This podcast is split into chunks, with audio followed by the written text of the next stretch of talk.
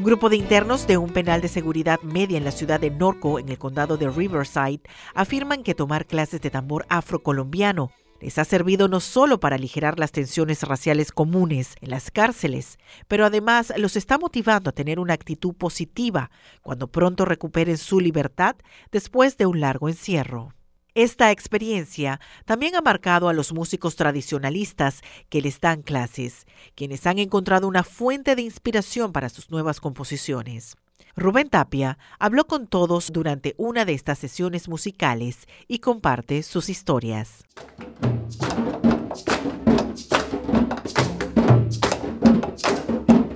Me llamó mucho la atención cuando vi la palabra cumbia y tambores, dije, quiero aprender.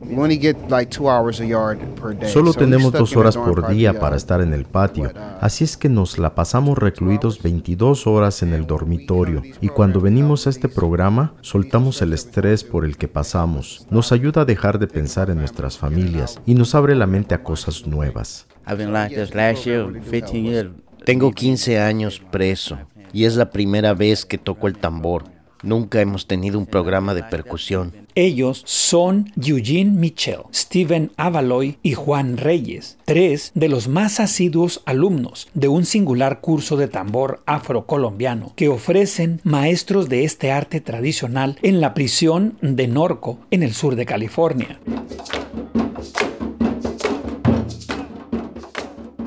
Juan tiene 33 años, nació en la Ciudad de México, desde pequeño vive en California, lleva casi cuatro años preso y en menos de dos recuperará su libertad. Ese deseo de libertad lo animó a inscribirse en estas clases de percusión te quitan tiempo también por ser partícipe de esta clase. Como en esta clase te quitan una semana de tu sentencia. Juan, que fue uno de los primeros en inscribirse, se hizo también promotor. Regresó a su celda y convenció a su amigo Steven para que se apuntara. Le dije, hey, deberías de ir a ver, esta clase está divertida, es de Belice. Belice es un país de raíz afrocaribeña en la península de Yucatán. Allí nació Steven, a quien su familia trajo de muy pequeño a Estados Unidos por falta de documentos. Prácticamente no asistió a la escuela y no aprendió a leer ni escribir. Ahora tiene 38 años, 13 de ellos se los ha pasado en prisión. También Steven ahora es un convertido devoto del tambor. En la celda que comparte con cerca de 60 presos, habla con Juan de las virtudes de la percusión. Sí, nosotros aquí promovemos este programa. Les decimos que es muy divertido. Juan dice que como no tienen tambores propios, durante la semana practican tamborileando en una gaveta de su dormitorio. Es un ritmo.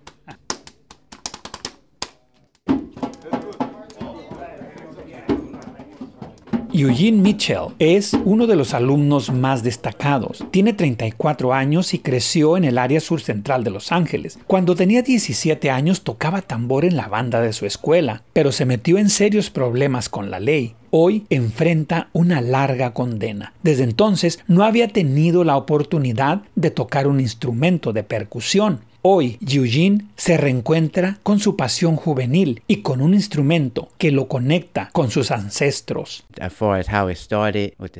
Cómo todo empezó con la trata de esclavos, ¿sabes? Y cómo la gente mantuvo su cultura aún en condiciones muy difíciles.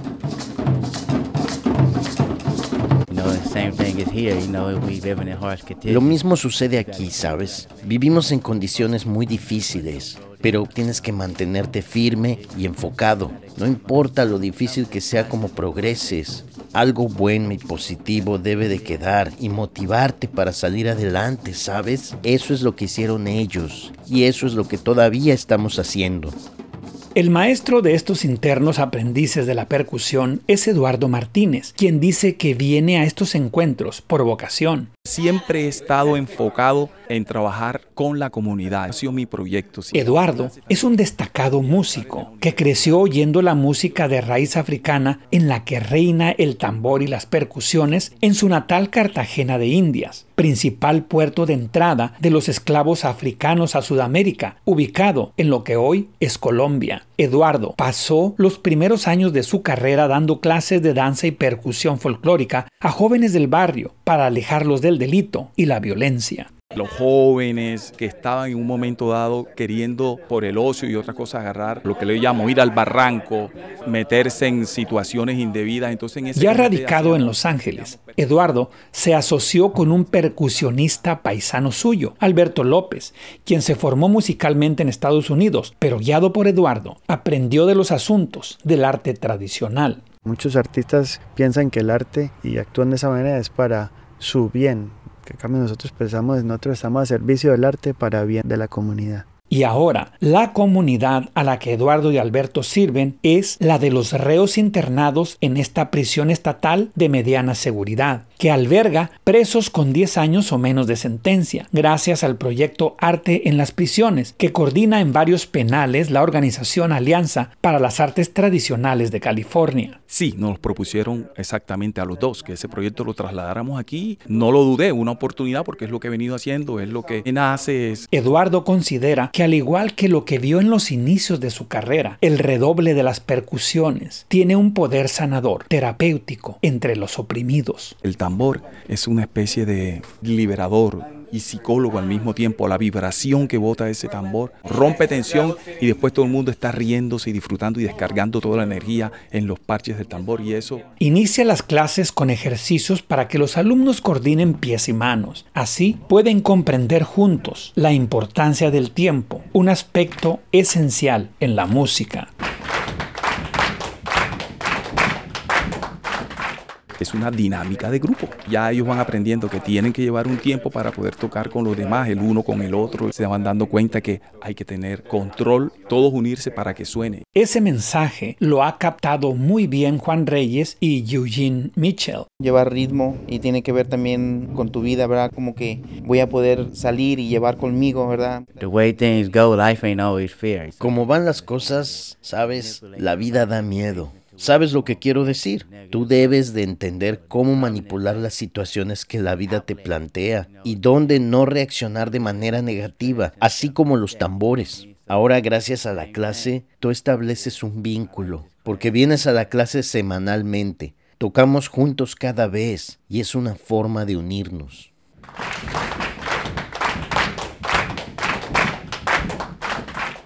Y así como la música y las percusiones han contagiado para bien a estos aprendices, también el maestro Alberto López dice sentirse transformado e inspirado para componer nuevas creaciones musicales. De estar sofocado, de no poder eh, respirar bien, la añoranza de la libertad. Dentro de la canción que hice pues, tenía que ver más con dejar atrás una situación amorosa, pero a mí lo que me hizo sentir eso fue pensar en la experiencia pues, de estos hombres con los que trabajamos. La rehabilitación de los presos a través del arte no es nueva, pero estos programas suelen recurrir a las artes visuales y al teatro clásico y poco se han cultivado las artes tradicionales en las comunidades penitenciarias. Y el actual proyecto de ACTA está dando resultados, destaca Quetzal Flores, uno de los miembros de ACTA que ayudó a desarrollar el programa Arte en las Prisiones desde hace cinco años. Estos son artistas que vienen de las mismas comunidades. Poner estos artistas en contacto con esta gente dentro de las cárceles les da caminos hacia afuera para conectarse a la comunidad de una manera bastante constructiva.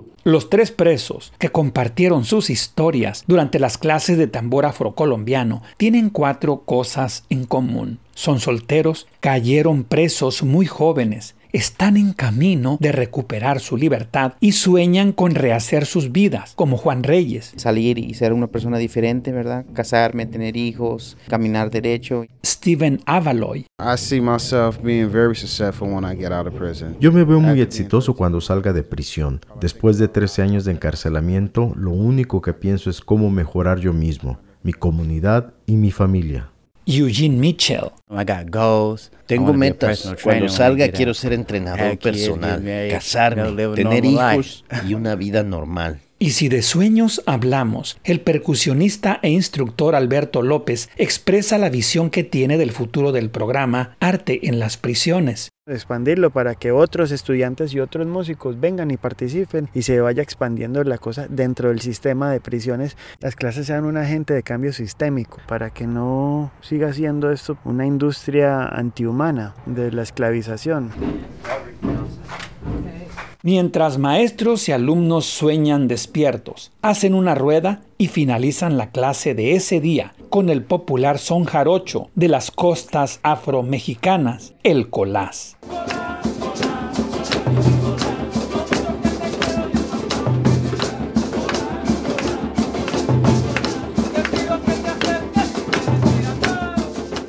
Para la edición semanaria del Noticiero Latino, desde Norco, California, Rubén Tapia. Este reporte es parte de la serie Arte en las Prisiones, auspiciado por la Alianza de California para las Artes Tradicionales ACTA, con fondos del Consejo de las Artes de California. ACTA ha pasado 20 años trabajando para que las tradiciones culturales florezcan en el Estado. Los programas de ACTA ayudan a la gente a conectarse con su herencia y hacer que sus tradiciones sigan siendo parte central de sus vidas. Arte en las prisiones es uno de estos programas que instruye a los internos en el arte de contar sus historias a través de las artes tradicionales y la música.